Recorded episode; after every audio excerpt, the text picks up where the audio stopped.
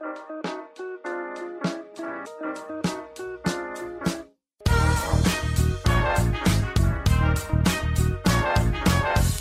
und herzlich willkommen, wir sind die Fotologen. Mein Name ist Thomas Jones und in Ratingen grüße ich wie immer den Falk Frasser. Hallo, Falk. Guten Tag, Thomas Jones. Falk, was gibt's bei dir so Neues? Ähm, darüber müssen wir nicht sprechen, weil du möchtest unbedingt über deine Neuanschaffung sprechen.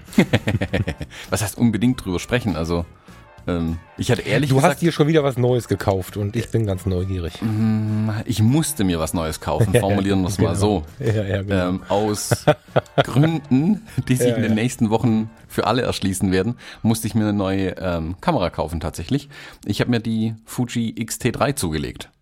Wie zu erwarten ja von manchen gesagt wurde. also es gab wenig überraschte Gesichter, glaube ich, dass die Kamera jetzt auf meinem Tisch liegt. Ja, wobei du am Anfang ja gesagt hast, ich brauche sie nicht und so. Du hast schon eher gesagt, ich sehe den Gewinn nicht, während ich ja ein bisschen heiß drauf war so. Mhm. Ähm, insofern habe ich schon gedacht, ah, jetzt doch. Ne? Du hast das Foto geschickt, da habe ich da nochmal nachgefragt, ob ich das jetzt richtig sehe oder ob du nur irgendwie eine andere hast oder ob die geliehen ist oder so. Ein bisschen überrascht war ich schon, weil du ja schon sehr eindrücklich gesagt hast, nee, die möchte ich gar nicht haben. Mhm.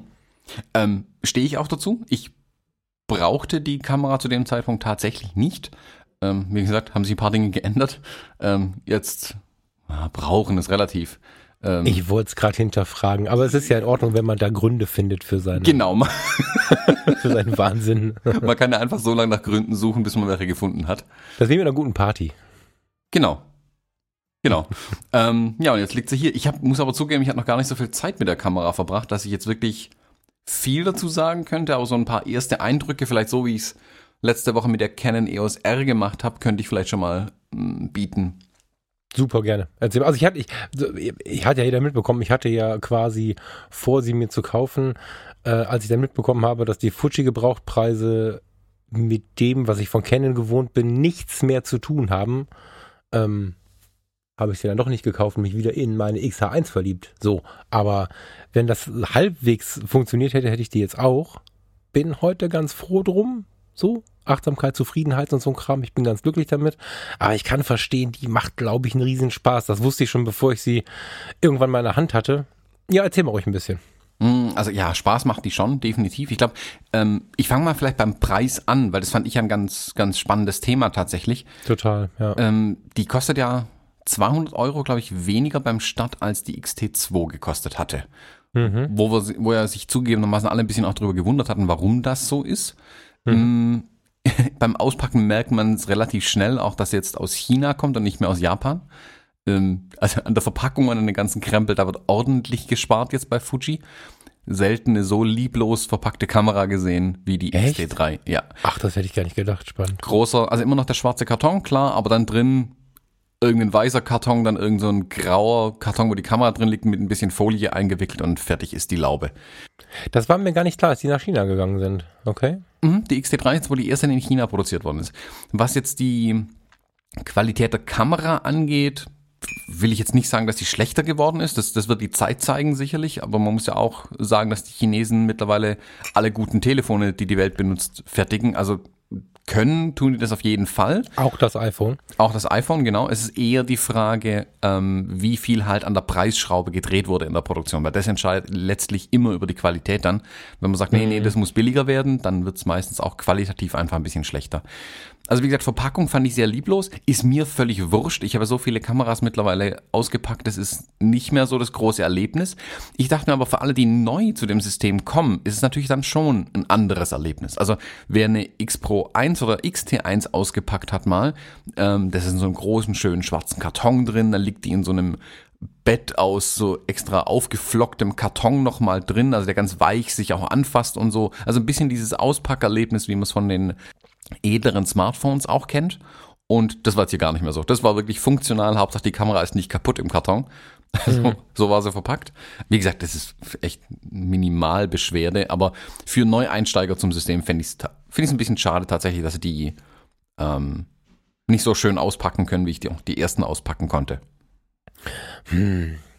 Ich, also, ich sehe das halt durchweg positiv. Es ist halt, es ist, glaube ich, ganz schlau und ich glaube, es hat, ist auch eine Frage der Positionierung. Ich weiß nicht, ob sie sich da ein bisschen vertan haben. Ich glaube, sie hätten ja gerne die XH1 mehr in, in Profi-Hand und die XTs in so, in so reiche Hobbyfotografen, nebenberufliche Leute und so. Ich glaube, das schaffen sie nicht, so das zu, das zu ändern, das, das abzugrenzen irgendwie. Dafür haben die Ts einfach zu sehr, zu viele Fans irgendwie. Aber es ist schon extrem schlau, um Preis runterzugehen. Also erstmal, wenn man Positionierung versucht, und hat die XH1 mit 350 Euro mehr oder 300 Euro mehr oder so, dann ist das für die Fuji-Welt ja schon viel Geld. So, der Versuch, der ist verständlich. Ähm, es ist aber auch so, dass dieser niedrige Einstiegspreis bei dann doch haptisch hoher Qualität, also wenn man die Kamera jetzt in der Hand hat, ähm, habe ich da jetzt keinen Unterschied gemerkt, ähm, ist das schon, schon mal eine Ansage. Also, das ist das erste günstig Produkt im Vergleich zu den anderen, die man so benutzt, welches nicht günstig daherkommt und auch gar nicht die, den Ruf hat und auch gar nicht die Ausstrahlung dessen besitzt. Also ich bin großer Fan davon, zum Beispiel, wenn Leute sich einen Dacia kaufen, aber man sieht halt, was das für ein Auto ist. Man hört, wenn man die Türen zumacht, woran sie sparen und so. Mhm. Das erkenne ich jetzt bei Fuji nicht und das finde ich extrem spannend, dass die Fujis trotzdem sehr edel daherkommen, extrem inspirierend sind und dennoch jetzt mit 1500 Euro, also für, für jemanden, der damit eins, zwei Jobs im Jahr macht, ist das schon ein Scherz. Ja, absolut. Weißt du? Also, wenn du natürlich als Hobbyfotograf dir das Ding kaufen musst, ist das noch extrem viel Geld, überhaupt gar keine Frage. Und wenn ich nicht eins, zwei Jobs im Jahr mache, ist das auch für mich extrem viel Geld. Aber wenn man sieht, wie viele Hobbyisten und Nebenberufler und auch Hauptberufler vier, fünf, sechstausend Euro für ein Buddy ausgeben, ist das ein geschenktes Ding. So voll gut. Hm.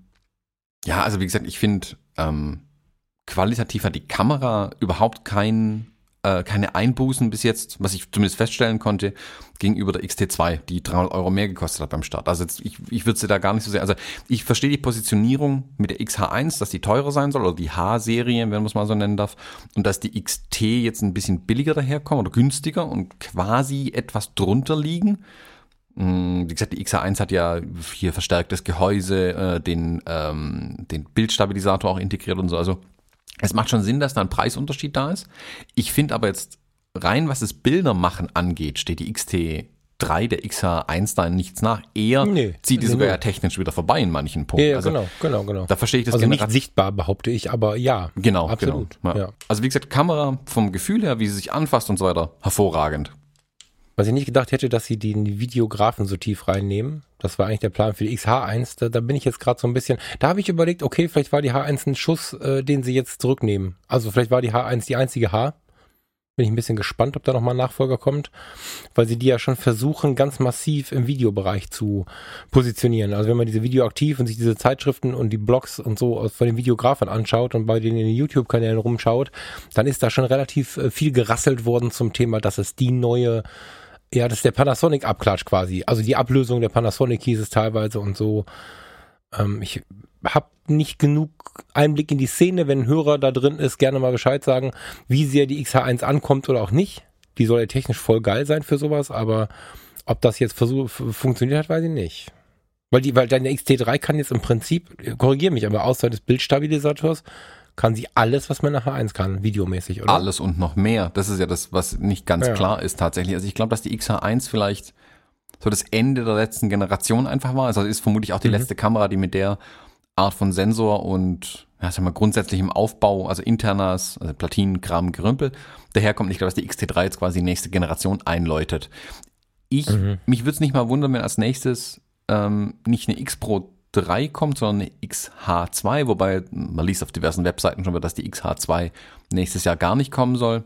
Mal schauen. Mhm. Ich bin auf jeden Fall mega gespannt. Ich habe jetzt auch schon ganz viele wieder gesehen, die die XT3 der XH1 vorziehen, was Video angeht, weil ein, mhm. paar mhm. Features dazugekommen sind, die wohl für die Videoleute so wichtig sind. Wie gesagt, da habe ich keinen Einblick, bin ich ehrlich. Ich kann zwar das Datenblatt lesen und sage, wow, da stehen viele Zahlen drauf.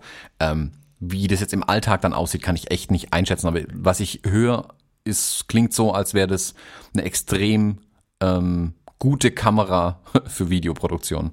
Ich habe jetzt, ich war darauf, ich habe damit nicht gerechnet, deswegen bin ich null vorbereitet, was die H1 angeht. Ich habe beim Firmware, beim letzten Firmware-Update jetzt gesehen, das ist ja, glaube ich, relativ frisch, dass es da relativ viel Videokram gab. Vielleicht haben sie da nachgezogen, keine Ahnung, aber das kann ja, gut sein, ja. Das, das, weiß ich nicht. Also die hatten ja auch mit der XT2 haben sie ja dann nachgezogen, nachdem die XH1 rauskam und haben im Prinzip fast alles bis auf den Bildstabilisator nachgeliefert per Firmware-Update. Mhm. Mhm. Ja, ja, genau. Ja, spannendes Thema. Ich bin, ich bin gespannt. Aber hast du noch, ähm, also hast du noch irgendwas, was so richtig raussticht für dich? Ist irgendwas? Also äh, erzähl uns doch mal was zum optischen Eindruck. Ich glaube, da sind wir uns nicht einig. Ich war ein bisschen enttäuscht, als ich bei äh, Fotoleistenschneider in Düsseldorf dann die ähm, XT3 in der Hand hatte in Silbern. Und ähm, hätte ich das Gewicht nicht in der Hand gehabt, hätte ich das für eine Kunststoffkamera gehalten, weil ich irritiert war von dem glatten Look, äh, der, der, also der, der Lack, der wirkte so, so glatt, dass er so ein bisschen kunststoffmäßig daherkam. Das hat mich eher erschrocken, wo ich die X100F in Silber noch so schön fand. Mm, Ich habe ja die Erlebst beiden so hier. nicht, oder? Also ich, ich habe das, das Gefühl, ich habe es im Schaufenster stehen sehen, die, das erste Mal die XT3 in Silber. Also ich glaube, ich habe sie online gesehen auf x tausend Bildern, aber da kann man sich immer schwer vorstellen, finde ich. Im Schaufenster dachte ich mir auch, oh, das sieht aber ein bisschen plastikmäßig aus, das Silber. Genau. Dann hatte ich beim, beim Campus-Treffen hatte ich eine in der Hand äh, von Damian. Von wem? Von Damian und Damian Dressler, ja. Genau. Dressler? Und da musste ich dann sagen, ha, die sieht ja doch ganz schön aus in echt, wenn man sie so in der Hand hat. Und Mhm. jetzt habe ich hier die X100F liegen und die XT3 beide in Silber.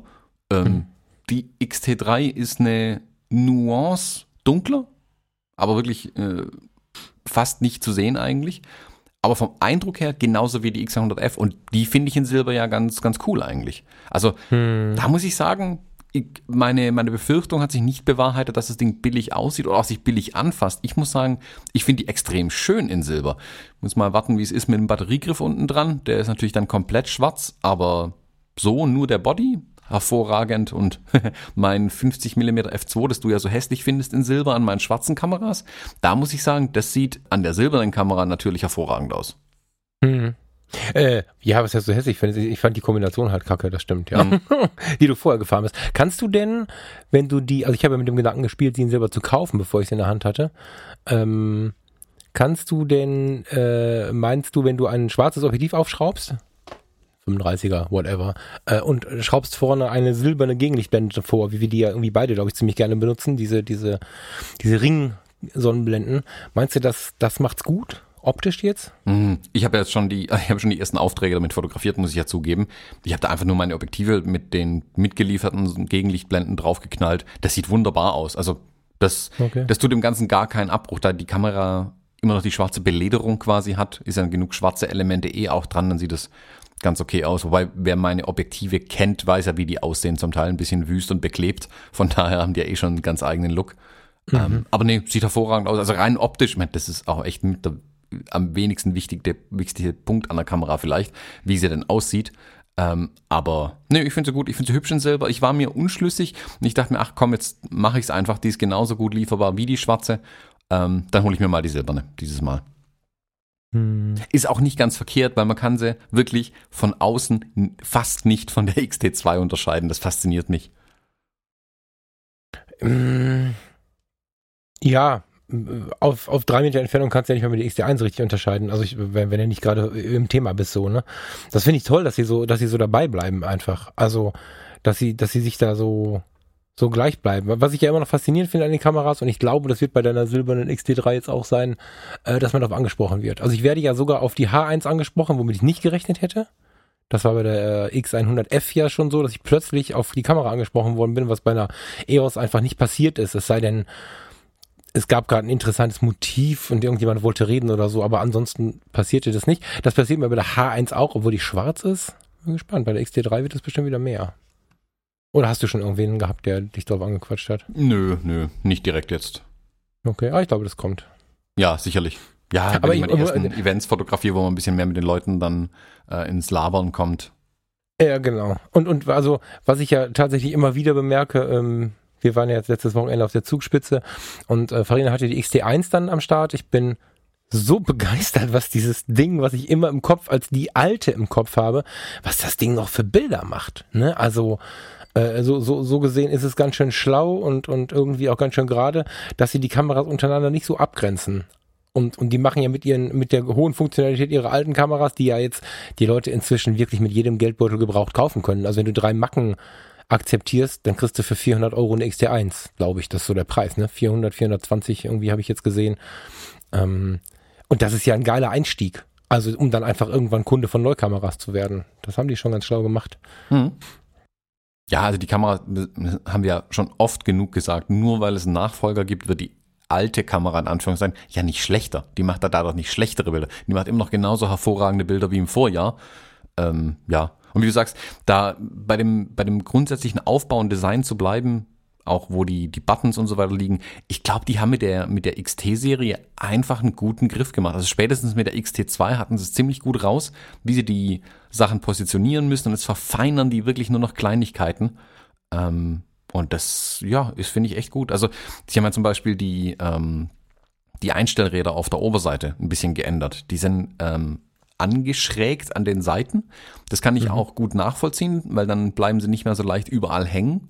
Ähm, mhm. Verstellt es nicht mehr außer Sehen ganz so schnell. Was mich aber irritiert hat, dass die, also wer die Kamera nicht kennt und sich vielleicht gerade ein Bild davon anschaut, unter den oberen Einstellrädern sind ja zwei so hm, Schalter, Drehräder, die mit so einem kleinen äh, Nöppi bedient werden.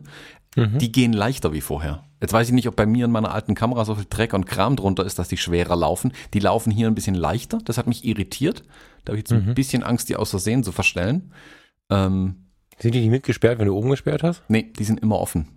Ah, ach so, mhm. okay. Ja. Ah, okay. Und das Belichtungskorrekturrad auf der rechten Seite, das geht wirklich satt schwerer. Das finde ich gut, weil das hat sich oft verstellt an der Kamera, fand ich. An der X Pro 2 ist es mhm. sogar noch ein größeres Problem. Ähm, das geht ein bisschen schwerer. Das Blöde ist, das haben sie ein bisschen kleiner gemacht. Das muss ich wirklich mit zwei Fingern dran greifen. Vorher konnte ich es nur mit dem Daumen auch bedienen. Da ist es jetzt zu schwergängig dafür. Das ist ein bisschen eine Umgewöhnung. Ach so, das geht mit der Haar, also es geht mit, mit denen, die ich habe, nicht mit dem Daumen. Ich musste da immer schon mit zwei Fingern ran. Das war immer schon nicht mal eben intuitiv bedienbar. Das ist das Einzige, was ich in der Bedienung kacke finde, hm. dass ich äh, mit dieser Belichtungskorrektur immer so ein bisschen rumkrampfen muss, damit es funktioniert.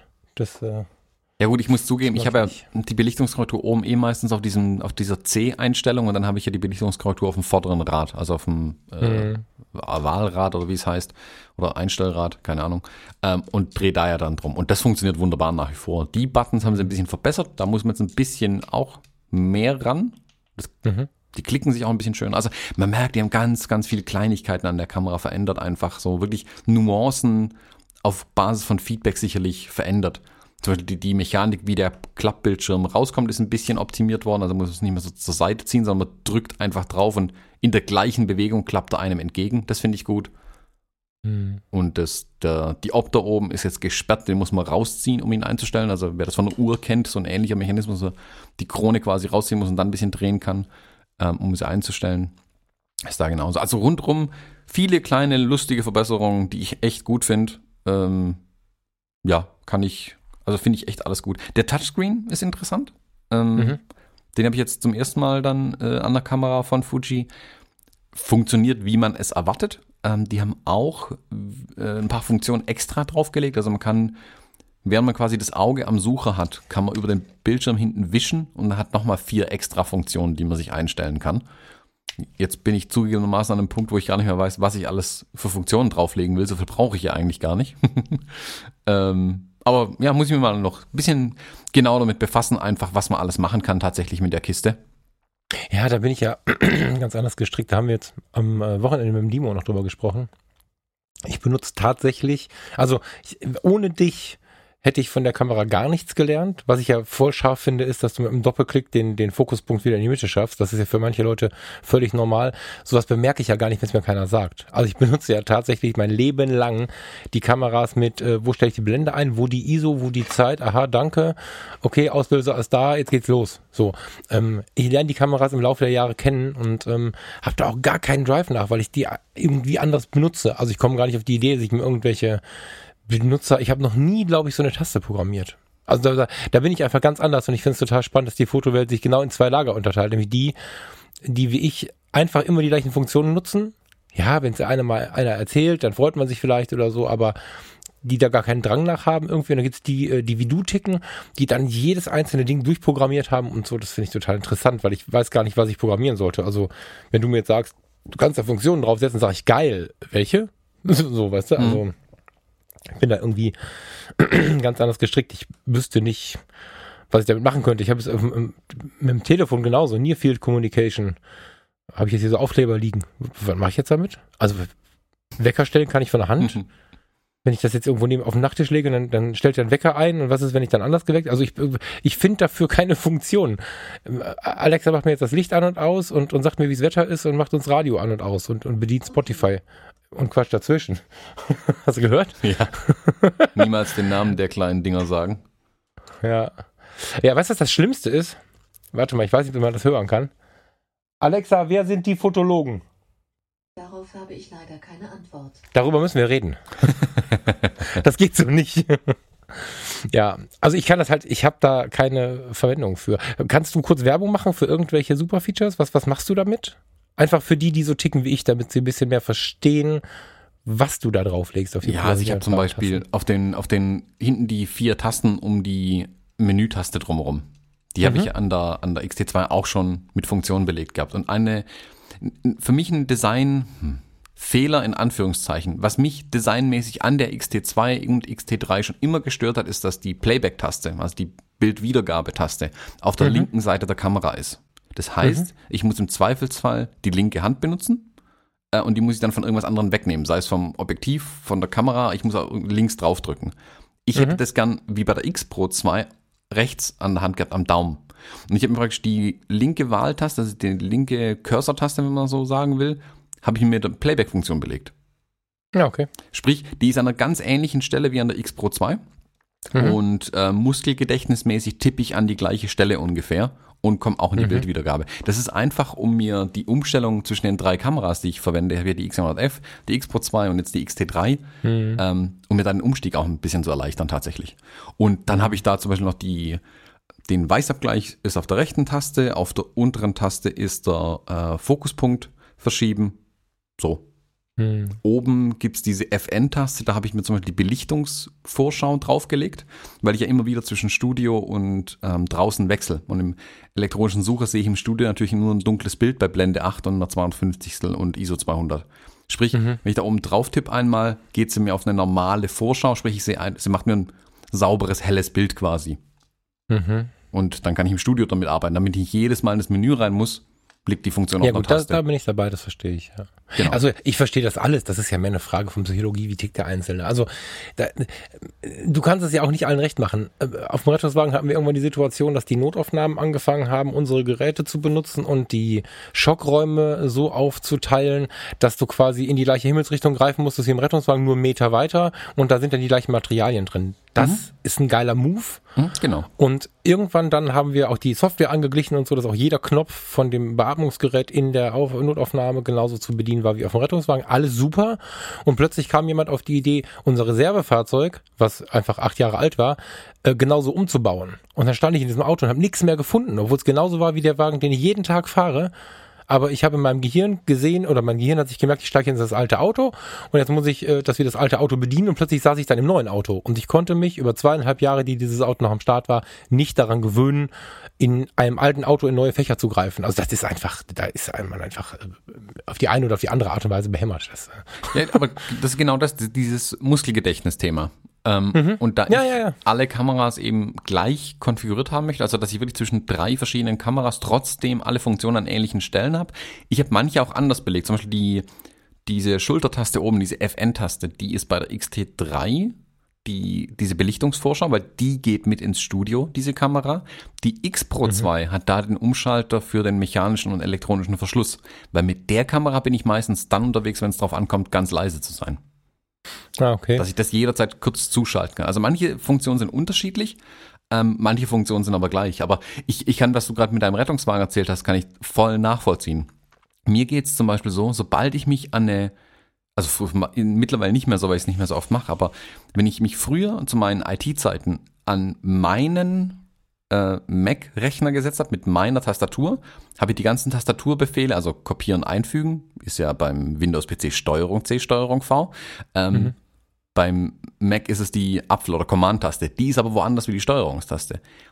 Habe ich mir eine Mac-Tastatur gesetzt, konnte ich die Mac-Kommandos eingeben. An einem Windows-PC habe ich die Windows-Befehle quasi benutzt. Und es war mhm. wirklich nur aus dem Gefühl, auf welcher Tastatur liegen meine Hände.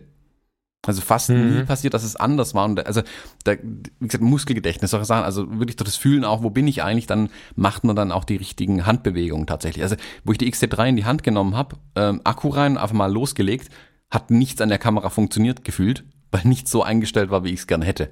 Also ich Mhm. musste jetzt tatsächlich erstmal wirklich mich hinsetzen, eine halbe Stunde, alles wieder einigermaßen so konfigurieren.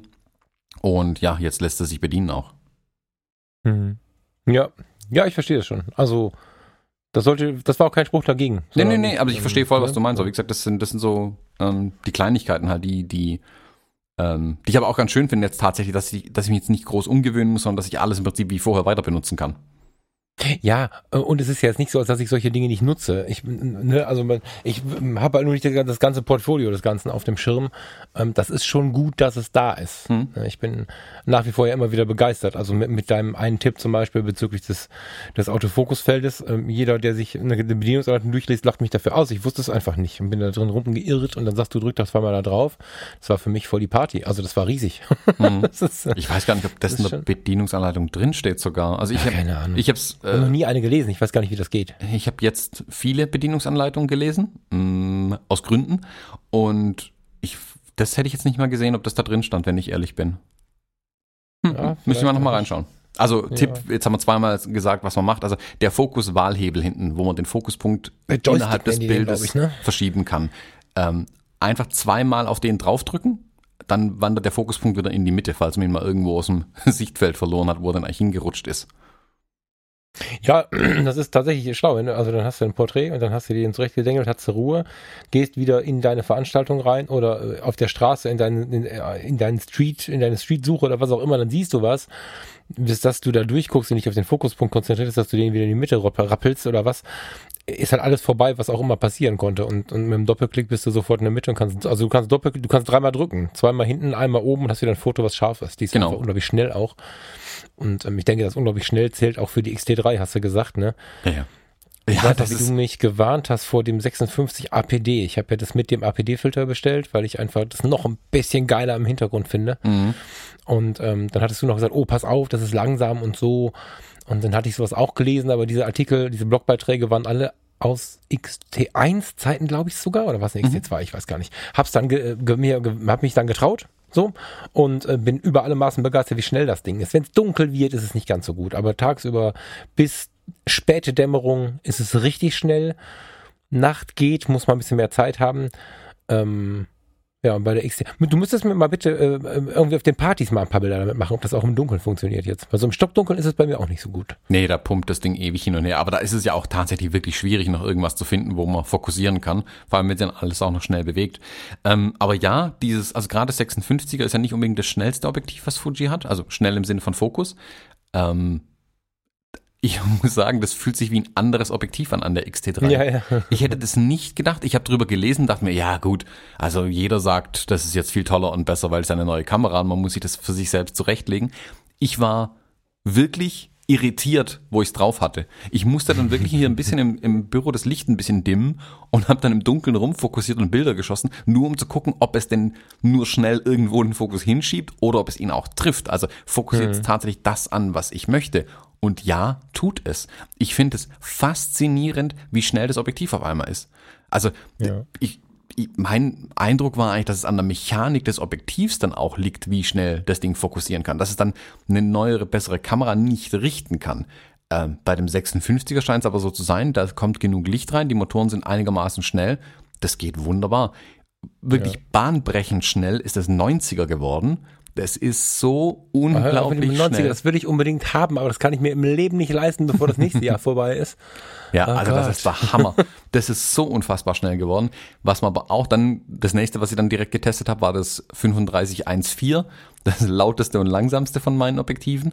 Ähm, Ja, du, das ist laut, ne? genau, das ist, Also das, das rappelt da immer rum, wobei ich das äh, 23er auch relativ laut finde. du hast das 1.4er auch, das 23er. Mhm. Ja, das ist auch ein bisschen laut, aber das 35er ist, glaube ich, wirklich das, das langsamste und lauteste. Und das ist, ich habe jetzt nicht gemerkt, dass es schneller geworden ist. Ich glaube, das sind einfach mechanisch dann die Grenzen, die größeren, als dass ja. die Kamera da irgendwas richten könnte. Das ähm, 3514, ich meine gut, der Fotomo, der hat es mir gegeben, der hat es mit auf dem Fujiyama gehabt und so, das hat ganz schön gelitten, das sieht man dem Objektiv auch an. Ich dachte erst, da wirft so ein kleiner Roboter irgendwelche Linsen hin und her da drin, wenn, wenn du da versuchst zu fokussieren, weil das ist ja so laut. Und ich dachte, es wäre irgendwie ein Defekt irgendwie, weil, weil, weil, weil der Moritz damit so rumgeworfen hat oder so. Aber dann war immer alles scharf. Ich denke, ach krass. Und äh, irgendwann hatte ich einen neben mir stehen, der mit dem 35er ein Foto gemacht hat. Und neben mir macht es rapp, rapp, rapp. Und ich denke, oh Gott, das ist ja immer so. Mhm. Ja, das ist. Äh, aber es ist geil. Also preis-leistungsmäßig, gerade wenn man es gebraucht kauft, ist es der Oberhammer, das Ding. Man darf halt nur nicht so sehr geräuschempfindlich sein. Und keine Angst, das ist nicht so schlimm wie diese alten, wie hießen die Motoren vor den Ultraschallmotoren? Ja. Das war bei Canon die 50 mm, die erste Version und so, das war so ein äh, keine Sorge, so laut ist es nicht. Das ist einfach irgendwie ein, ein leises Geschepper oder so. Weiß ich nicht, wie ich das nennen soll. Ja, ist auch so ein surrendes Geräusch irgendwie, aber es ist, ja, wie du sagst, es ist halt irritierend, weil die Kamera an sich ja so leise ist. Also man hört ja, Ja, sonst nichts ja. von der Kamera großartig, der Verschluss ist ja sehr leise. Ähm, Beim 35er fühlt es sich auch ein bisschen an, als wenn gleich was rausfällt, finde ich. ja, Also weil, das, das, das, hört sich ein bisschen kaputt an einfach. weil das vordere Element ja sich auch tatsächlich bewegt. Also das Ja. verändert ja die Länge, das irritiert mich immer total in dem Objektiv mittlerweile. Also Das 35er verändert die Länge? mhm, da fährt der Tubus ein bisschen raus und rein beim Fokussieren.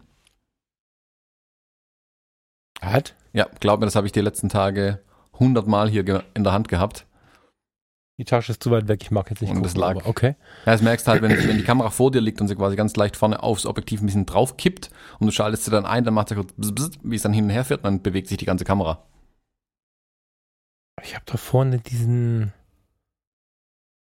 Ich habe da vorne die Blende draufgeschraubt und die bewegt sich nicht. Doch, die, Ble die Blende. 35 1.4. Ja. Das, was äh, von Haus aus das etwas gequetschte, als wenn oben und unten einer mit der Kombizange drauf gedrückt hätte, die diese Sonnenblickblende hat. Das gucke ich mir gleich mal an, spannend. Mhm. Das meine ich so, ne? Ich, ganz viele Dinge in der Technik bemerke ich einfach gar nicht. Das muss ich mir gleich mal angucken, ob du recht hast oder ich. Mhm. Wenn du Unrecht hast, dann schreibst du das in die Shownotes. Genau. Ansonsten lassen wir es so stehen. Und genau, wenn ich recht habe, muss man es nicht dazu sagen, weil wissen ja alle, dass ich immer recht habe. Mhm. Mr. Jones. ja, freut mich für dich. Herzlich willkommen. Dass du dir nochmal was Neues kaufst, wo du sonst immer so sparsam bist mit deiner Technik. Der Witz ist, ich habe geguckt, es ist genau ein Jahr her, dass ich mir was äh, ne- eine neue Kamera gekauft habe. Von daher bin ich ein bisschen stolz auf mich. Du willst jetzt diese Drohne nicht ernsthaft keine Kamera nennen, oder? Ja, Mann. Nee, Und du möchtest jetzt nicht dieses Telefon keine Kamera nennen, nee, oder? nee. Sollen wir weiterreden? Ja. Ich meine über dieses Thema. Achso, nee, lieber nicht. Danke. Jetzt habe ich gewonnen, siehst du? Der Sponsor unserer heutigen Episode ist Jimdo. Geht bei der Bestellung Fotologen ein, dann erhaltet ihr 20% Rabatt auf euer Pro- oder Business-Paket im ersten Jahr. Jimdo ist ein Website-Baukasten und die einfachste Möglichkeit, auch ohne Vorkenntnisse deine eigene Website, einen Blog oder Online-Job zu erstellen.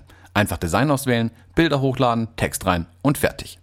Es stehen dir zahlreiche professionelle Designs zur Auswahl. Die Jimdo-Designs sind dabei responsive. Das heißt, sie passen sich automatisch jeder Bildschirmgröße an, sei es Desktop, Laptop, Tablet oder Smartphone. Jimdo enthält viele wichtige und viele coole Features. So sind alle Jimdo-Seiten zum Beispiel mit HTTPS verschlüsselt und mit den SEO-Funktionen ist es ganz einfach, die Findbarkeit deiner Website bei den Suchmaschinen zu verbessern. Auch die Einbettung von sozialen Netzwerken ist ein Kinderspiel. Und wenn man doch mal Fragen hat, bietet Jimdo einen schnellen und vor allem persönlichen Support.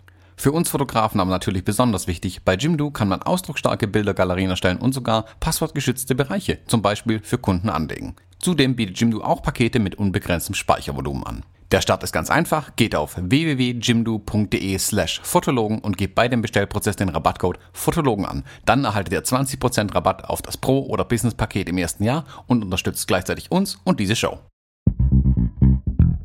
Lasst uns doch das Thema wechseln. Wir haben nämlich auch noch eine Hörerfrage bekommen. Ja. Und zwar, ich lese die einfach mal vor. Der Ralf fragt, wie viel Bildbearbeitung macht ihr? Eher impressionistisch, also eher wie gefühlt als wie gesehen oder eher realistisch? Oder sogar out of cam, also direkt die JPEGs aus der Kamera verwenden, was bei Fuji ja nicht zwangsweise das gleiche sein muss. Schließlich sind das ja auch schon Looks. Müssen wir aufteilen, oder? Nehmen wir einzelne Sätze, glaube ich, sonst kommen wir ja, da nicht ich glaube, da müssen wir ein bisschen irgendwie. groß angelegt sprechen über das Danke, Thema. Ralf.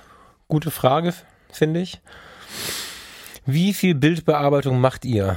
Ich glaube, da gehen wir mal jetzt nicht auf die Looks ein, sondern, sondern setzen uns da mal zusammen einen Rechner jetzt, richtig? Mhm. Erzähl mal. Bei mir gilt eigentlich der Grundsatz mittlerweile so wenig wie möglich, so viel wie nötig. Ja, voll. Ähm, Ich habe in den Anfangszeiten, wo ich das erste Mal Photoshop hatte, natürlich jeden Filter und alles benutzt, was die Software hergibt.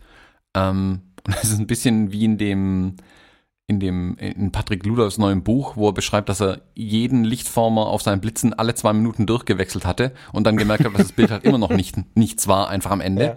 So war es anfangs ja. halt auch. Also mit Bildbearbeitung kann man zwar ganz viel tolle Sachen machen, war für mich er hat meine Bilder nicht verbessert am Ende vom Tag. Ich, ich klammer jetzt mal so Sachen wie aufwendige Composings hier auch ganz klar aus. Das ist für mich eine ganz andere Kiste. Also das ist eine eigene Art der Darstellung, denke genau, ich. Genau, das ist eine eigene Art Kunst von oder Fotografieart. Genau, ja. genau. Also da bei Composing, da sitzt man sehr wahrscheinlich mehr in Photoshop als an der Kamera. Deswegen ist es, mhm. glaube ich, aber auch eine ganz eigene Kiste, die ich hier wirklich bewusst ausklammern möchte. Für mich mhm. als Porträt- und Reportagefotografen ganz ehrlich, mir macht die Fotografie Spaß. Ich liebe es zu fotografieren. Ich liebe es mit Menschen zu interagieren. Ich liebe es nicht, mein Photoshop anzugucken. Mhm. Also ich habe jetzt kürzlich mal, weil ich die Frage ja, die, die haben wir schon ein paar Tage auch, habe ich mal geguckt. Ich habe kürzlich ein, ein Businessporträt von jemandem geschossen und habe dann mal die Zeit gestoppt, die ich mit der Bildbearbeitung verbracht habe. Also Import ausgeklammert in Lightroom, sondern also da wird halt direkt mal mein Preset für meine Business-Porträts drüber geladen. Mhm. Und ab der Sekunde, wo ich das Ding in Photoshop rübergenommen habe, habe ich sechseinhalb Minuten dran rumoptimiert mhm. und habe es dann wieder zurück in Lightroom geschoben und dann nur noch die Schwarz-Weiß-Konvertierung äh, und die Zuschnitte gemacht. Mhm. Ja, genau. Also es wurde ja, es war ja eine Zeit lang, es gibt ja immer, ist ja vielleicht schon mal aufgefallen, gerade jetzt, wo ich versuche, meine positiven Denkstrukturen stark zu fördern und die anderen einfach äh, runterfallen zu lassen, fällt mir auf, wie viel über Negatives in der Fotografiewelt oder wahrscheinlich in der gesamten Welt, die online diskutiert werden kann, immer irgendwie transportiert wird. Und da ist ganz viel, dass man sich besonders schlau hält. Bis heute ist das manchmal so, wenn man keine Presets benutzt und so. Ähm, was ich nicht verstehe, weil man hat sich ja früher auch keinen Kackfilm in seine Kamera eingelegt, sondern man hat sich einen Film ausgesucht, der gut ist und denen ein gutes Labor gegeben, um nachher ein gutes Ergebnis zu haben. Heißt also solche Dinge wie, wie Presets oder, oder Vorgaben, die man sich selber gebaut hat oder, oder ob ich sie vom Patrick oder vom äh, Ripco oder von wem auch immer gekauft habe, das ist völlig egal. Ich habe halt irgendwelche Presets dann da liegen. Also ich habe beide jetzt noch nicht, aber ähm, das macht es ja schon so unglaublich einfach, so einen Grundlook zu haben, wie damals einen guten Film. Und ich bin dann ehrlich gesagt auch da, dass ich mir einen Look aussuche, der inzwischen, also inzwischen hat man ja auch so seine, man hat sich ja so ein bisschen eingeschossen auf das, was man mag. Und ähm, bei den Fujis nutze ich, wenn ich RAW fotografiert habe, die eigenen Profile. Also auch im Lightroom lande ich wieder im Classic Chrome oder so. Und ähm, was dann wirklich an Bildbearbeitung folgt. Puh also Lightroom kann sogar eine ganz gute Porträtretusche in dem Ausmaß, das ich haben möchte. So. Und wenn es dann wirklich ums Stempeln geht von, von größeren, komplizierteren Geschichten, die Lightroom vielleicht nicht hinbekommt, dann kommen wir schon in künstlerische Ecken, wo es wirklich um ein bestimmtes Porträt geht, um ein bestimmtes Bild geht, wo ich zum Beispiel Laub von einem, auf einem See liegend wegstempeln möchte oder sowas. Dann lande ich im, im, Photoshop, aber ich stelle fest, dass ich immer viereckiger im Photoshop unterwegs bin, weil ich es immer weniger nutze. Das ist schon heftig irgendwie. Mhm. Also bei mir ist ja, es auch so, ich versuche Lightroom, Lightroom, Lightroom, ja. Ich versuche auch, soweit es geht, die Sachen im Lightroom zu erledigen, also den Look halt anzupassen. Das ist, mh, mm, wie du sagst, den Film nachträglich einlegen. So kann man da wirklich sehen. Ich habe da auch äh, mir ein paar Presets gebastelt äh, über die Jahre oder so kleine, ich nenne es mal Werkzeug-Presets, wenn man so will, also wo nur bestimmte Einstellungen verändert werden. Ich habe zum Beispiel mir so einen kleinen Stapel an Presets quasi gebaut, wo ich die, die ähm, HSL-Werte verändern kann, sprich die Farbwerte anpassen in äh, hauptsächlich in Porträts. Also wenn die Haut ein bisschen zu rot ist, kann ich quasi zwischen drei, vier Stufen wählen, wie sehr es mir die roten Hauttöne Richtung orange-gelb wieder zurückschiebt, dass es natürlicher aussieht einfach. Mhm. Und das versuche ich alles weitestgehend wirklich auch zu optimieren. Ich meine, da sind wir wieder an einem großen Unterschied ähm, also sechs Minuten in Photoshop heißt, da sind auch schon Aktionen hinterlegt, die ich einfach abrufe. Der legt mir alle Ebenen an, der jagt die entsprechenden Filter schon drüber für eine Frequenzseparation und, und, und. Ähm, auch das versuche ich so schnell wie möglich zu erledigen, weil ich tatsächlich, ich habe keinen Spaß mehr dran an dieser Bildbearbeitung und versuche da einfach schnell ans Ziel zu kommen. Was nicht heißt, dass ich nicht die Qualität erreichen will, die man durch Bildbearbeitung erreichen kann. Also für mich gehört das immer noch dazu zum Fotografieren. Ähm, mhm. Aber ich versuche den Zeitaufwand, soweit es geht, zu, zu minimieren. Wie gesagt, wie du ja auch sagst. Ja, aber du, wo, wo, wo ist jetzt da der große Unterschied, außer dass du da tausend Ebenen am Start hast und ich das ein bisschen ähm, dilettantischer mache? Was meinst du jetzt mit, da sind wir unterschiedlich? Ah, Das ist bei mir halt die Zeitersparnis einfach da. Also wie gesagt, ich, ich, keine Ahnung, wenn ich jetzt in der Woche sechs, sieben Mal irgendwie Business-Porträts fotografiere, wenn ich dann jedes Mal die ganzen Ebenen anklicken müsste, und das mache ich das ganze Jahr, dann würde ich halt irre werden. Deswegen habe ich mir da halt im Photoshop so Actions zurechtgelegt, wo es mir praktisch, ich importiere das Bild in Photoshop, drücke da einmal drauf, dann erstelle mir, glaube ich, acht oder neun Ebenen, kopiert mir da zum Teil Sachen schon hin und her, jagt mir die Filter drüber, dann ist es erledigt. In der Zeit nippe ich einmal am Kaffee und dann kann ich loslegen äh, mit dem Bild Ja. bearbeiten. Ähm, ich muss gestehen, noch nie so tief in diese Welt eingestiegen zu sein und ähm, ich verstehe gar nicht wofür. Vielleicht brauche ich das im Studio. Ähm, bei den Porträts draußen habe ich das noch nie so gesehen. Ähm, heißt aber nicht, dass ich mir das nicht mehr anschauen würde. Also ich überlege zum Beispiel schon länger, ob ich nicht mal so einen so einen Workshop zu dem Thema machen soll, weil ich dann einfach die Kurve meistens kriege. Hm. So, ich, ähm, was soll ich mit acht Ebenen für ein Porträt? Kannst du das kurz ausführen für den, der genauso fragt, wie, wie ich jetzt frage? Ich versuche Also äh, die Frage kommt daher, ich habe immer versucht, schon extrem wenig zu machen und extrem viel über die Fotografie Mhm. rauszuholen. Ich gehe unglaublich viel aufs Licht ein und auf Situationen, Momente, die, die, die sind nicht nur situativ, sondern teilweise auch wirklich wichtig, wo sie passieren und wann sie passieren und so.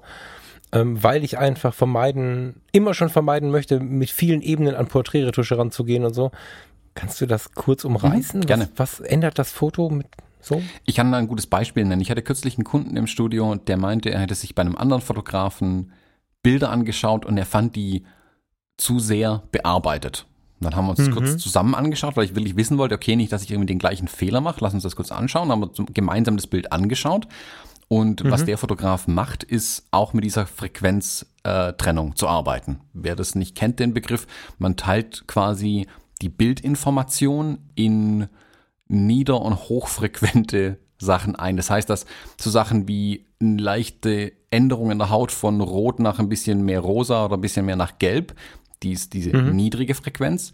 Hohe Frequenz ist dann zum Beispiel Fältchen und sowas, Pickel, Hautporen, da ist ja, da geht ja schnell in Schattenwert irgendwie rein. Die teilt man auf, kann sie dann getrennt voneinander bearbeiten. Man nimmt dann noch ein paar andere Ebenen dazu, wo man dann äh, mit rumwursteln kann das Ding ist, der Fotograf verwendet das gleiche Werkzeug wie ich. Ich mache es genauso. Ich verwende die gleichen Werkzeuge, also Photoshop zum einen, aber auch die Technik quasi, diese Frequenztrennung. Ich setze aber ganz anders ein. Ich möchte das ein absolut natürliches Hautbild bewahren. Es soll keiner sehen, dass ich an dem Bild rumgeschraubt habe. Vor allem zum Beispiel nicht bei Ja. Bewerbungsbildern. Ich will, dass die Leute wiedererkannt werden, wenn sie in ihre Bewerbungsgespräche gehen. Heißt, obwohl es das gleiche Werkzeug ist, kann man es unterschiedlich auch einsetzen. Also mir ist ganz wichtig, dass meine Porträts natürlich bleiben. Die sollen bleibenden Dass du in Abstufung damit arbeitest. Genau, quasi. also es soll ähm, ein natürlicher Eindruck sein, aber sie sollen schon wirken. Also ich will wirkungsvolle Porträts, spürbare Porträts äh, damit einfach schaffen. Und da bediene ich mich der Werkzeuge. Also es fängt zum Beispiel an, ich nehme den, das grundsätzliche Bild erstmal, kopiere das auf drei Ebenen. Das heißt, ich habe eine Ebene, die wird mit dem Matter machen Filter ähm, bearbeitet.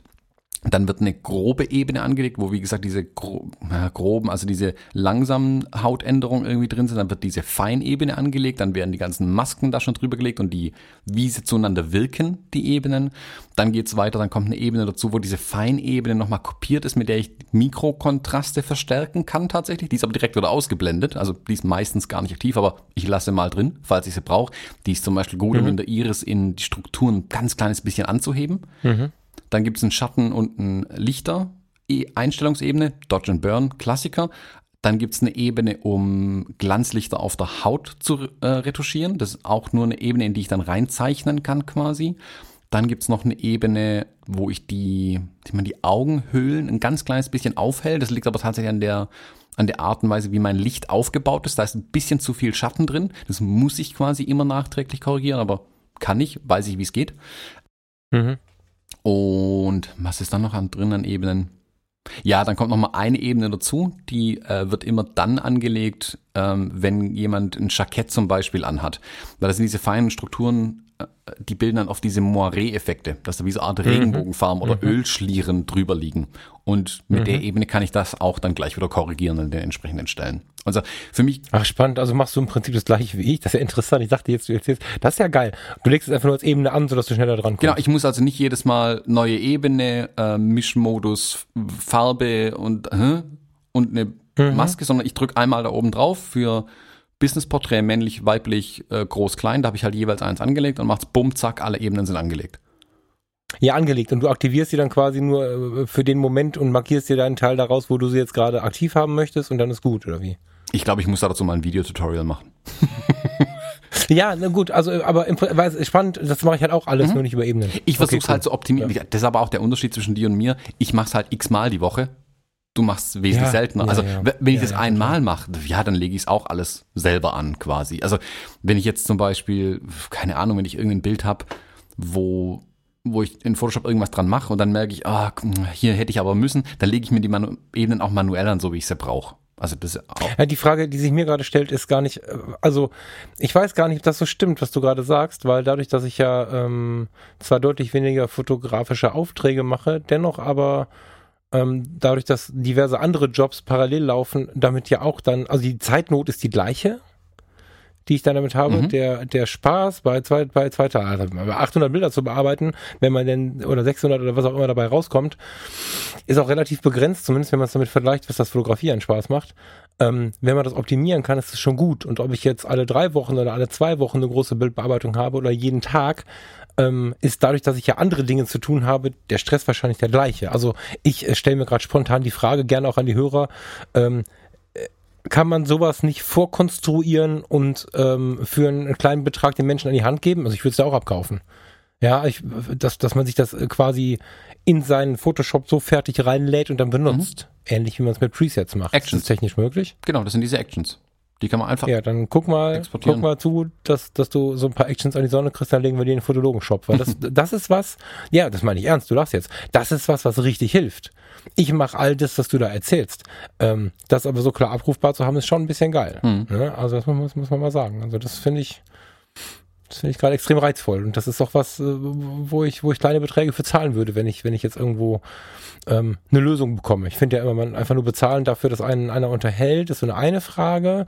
Das kann man tun, wenn es einem wertvoll ist und das finde ich gut. Aber für was, was mir wirklich eine Lösung bringt, dafür muss ich bezahlen. Das könnte ich nicht nutzen, wenn du es verschenken wollen würdest. Da würde ich dann irgendwie dich zum Essen einladen oder so. Denk da mal drüber nach, ob wir das nicht irgendwo manifestiert bekommen zum Jahreswechsel oder zum Anfang nächsten Jahres oder so, dass wir das zur Verfügung stellen. Das finde ich mega. Mhm. Ja, mal drüber nachdenken. Ja, und dann ja, vielleicht noch ein Tipp ja. zu der Frage tatsächlich mit der Bildbearbeitung. Was ich, mein letzter Schritt im Photoshop ist dann, ich äh, konvertiere alles zu einer äh, Smart-Ebene, heißt glaube ich. Smart Layer, ja, ich glaube so. Und drunter liegt ja immer noch das Originalbild. Und dann drehe ich mhm. die Gesamtbearbeitung meistens so um 10% zurück. Mhm. Das ist gut. Weil sehr wahrscheinlich habe auch ich es dann schon übertrieben. Man ist dann zu nah dran, ja. man macht die kleinen Fitzeleien alle irgendwie und dann drehe ich so 10% ja. meistens nochmal zurück. Und das ist generell der Tipp. Also man übertreibt es eigentlich immer in der Bildbearbeitung das kenne ich gar nicht. Ist das ein Masterregler quasi oder was? Mehr oder weniger. Es funktioniert nicht, wenn du jetzt starke Änderungen hast, dann fällt es dir manchmal vor die Füße. Aber ja, manchmal kann man damit dann quasi die Gesamtbearbeitung ein bisschen zurückdrehen wieder. Also wenn du jetzt keine, hm, ich sag mal, Struktur Änderung gemacht hast, dass du jetzt was mit, mit dem verflüssigen Werkzeug gemacht hast, weil dann, das geht dann nicht, dann kannst du nicht mehr machen. Ja, ja, Aber klar, das ja, verflüssigen Werkzeug selbst zum Beispiel bietet auch die Funktion, das wissen viele nicht. Also das kommt schon auch mal vor, dass ich im verflüssigen Werkzeug irgendwas machen muss. Also irgendwo eine, eine, eine Falte korrigieren oder gut, das ist was anderes. Also mhm. Falte am Anzug meine ich jetzt. Aber wenn ich ähm, an Gesichtern Änderungen tatsächlich mit dem verflüssigen Werkzeug mal mache, ist immer der letzte Schritt. Ich nehme dieses Rekonstruieren-Werkzeug in die Hand und drehe einfach mal ein paar Prozentpunkte nochmal zurück, weil sehr wahrscheinlich habe ich es übertrieben. Mhm. Das ist eine gute Kontrolle für sich selbst. Und dann, Super guter Tipp. Ja, dann ja. dreht man das Ding nochmal, keine Ahnung, auf die Hälfte manchmal zurück und denkt sich, jo, so wäre es eigentlich auch okay. Das ist halt, für, für, für, wer ab und zu mal Porträts macht oder wer damit gerade anfängt, die große Gefahr zum Beispiel, wenn man an die Augen rangeht. Mhm. Ähm, dass man besonders herausstechend scharfe Augen haben möchte, ist auf der einen Seite sehr, sehr cool, besonders wenn es eindringliche Augen sind. Ähm, da kann man auch gerne ein bisschen nachschärfen. Ich finde auch äh, so, so, so gewisse Bereiche im Auge abdunkeln, andere ein bisschen aufhellen und so, alles in Ordnung. Wenn man da dann aber übertreibt und zum Beispiel, ach, teilweise zwei, drei Prozent reichen aus, um so ein Monster zu bauen, das leuchtende weiße Augen hat. Und das bemerkt man während der Bearbeitung nicht. Dann hast du es irgendwo hochgeladen oder ausgedruckt und stehst dann da und denkst dir, was ist denn das für ein Monster? Wie sieht denn dieser Mensch aus? Mhm. Wenn du dann so, so aus, aus einer relativ neu, normalen Belichtungssituation plötzlich knallweiße Augen hast. Beim Bearbeiten war das einfach geil und auch gar nicht unnatürlich. Und wenn es dann irgendwie an der Tafel hängt quasi, sieht's voll, voll kacke aus. Da ist weniger faktisch mehr. Ja.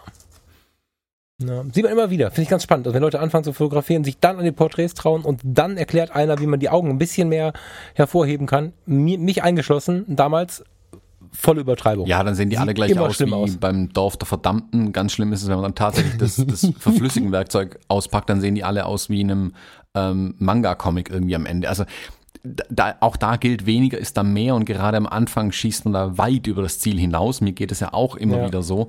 Deswegen ist es da wirklich gut, als letzten Schritt sich immer wieder in Erinnerung zu rufen, okay, wie kann ich jetzt zurückdrehen, das Ganze, was ich gerade gemacht habe. Und das sind aber auch Kleinigkeiten bei mir, wo ich mich immer wieder ertappe, wo ich es übertreibe. Das können so Sachen sein, wie zum Beispiel, dass ich also Hautfarben korrigiere, also wenn die, die Ohren zum Beispiel ein bisschen roter sind. Also wenn jemand jetzt aus der Kälte direkt ins Studio reinkommt, dann hat er relativ rote Ohren, weil es halt kalt war draußen. Ähm, das dauert eine Stunde, bis die Normalfarbe erreicht haben. Die Stunde habe ich auch nicht. So, ähm, da korrigiere ich es dann auch hinterher. Und Jetzt ist es natürlich dann, muss man irgendwie rausfinden, okay, wo liegt hier jetzt tatsächlich die Wahrheit? Also was sieht gut aus an den Menschen, was sieht nicht bearbeitet aus? Weil genau den Eindruck will man ja nicht haben. Ja, rote Ohren, Nasen und so, da ist auch, die meisten versuchen dann erstmal nur die Sättigung runterzudrehen oder sowas oder das Rot rauszunehmen, aber dann bleibt trotzdem die Schattierung des Ganzen. Das sieht meistens trotzdem kränkelnd aus. Das ist gar nicht so einfach. Mhm. Das ist was, wo man auch mit Bedacht rangehen muss, finde ich. Gerade so, was so, was so bei Kälte, was die Hautveränderung bei Kälte Mhm. angeht irgendwie. Deswegen sind Porträts jetzt zu der Jahreszeit auch eine riesen Herausforderung. Es sei denn, man nimmt sie so natürlich, wie es ist, mit der dicken Wollfellkapuze, wo dann die, wo dann die Nase rot sein darf. Dann ist es ja wieder ganz Mhm. süß, aber ansonsten. Ja, also es sind so Kleinigkeiten. Ich meine, ich mache das jetzt halt auch schon eine ganze Weile. Und ich habe mir halt wirklich so einen, ich sag mal, einen Werkzeugkasten zurechtgelegt, also mit im, im Kopf, wo ich genau weiß, wie ich jedes Problem, oder fast jedes Problem angehen kann. Also das ist manchmal nicht, Mhm. wenn mir jemand zuguckt, das sieht manchmal wenig intuitiv aus, erst was ich treibe. Ähm, das Ergebnis ist dann aber das Richtige. Ähm, und Photoshop ist ja, es gibt einen Anfang in Photoshop, es gibt ein Ziel in Photoshop, das endgültige Bild und dazwischen gibt es eine Milliarde Wege. Genauso viele Irrwege Ja. vermutlich nochmal. Und das Ja. ist auch nicht für jeden der gleiche Weg der richtige, will ich auch ganz klar sagen. Also manche tun sich mit, mit einer einfacheren Bearbeitung vielleicht wirklich leichter, als da wirklich so komplex ranzugehen und da mit tausend Ebenen zu arbeiten.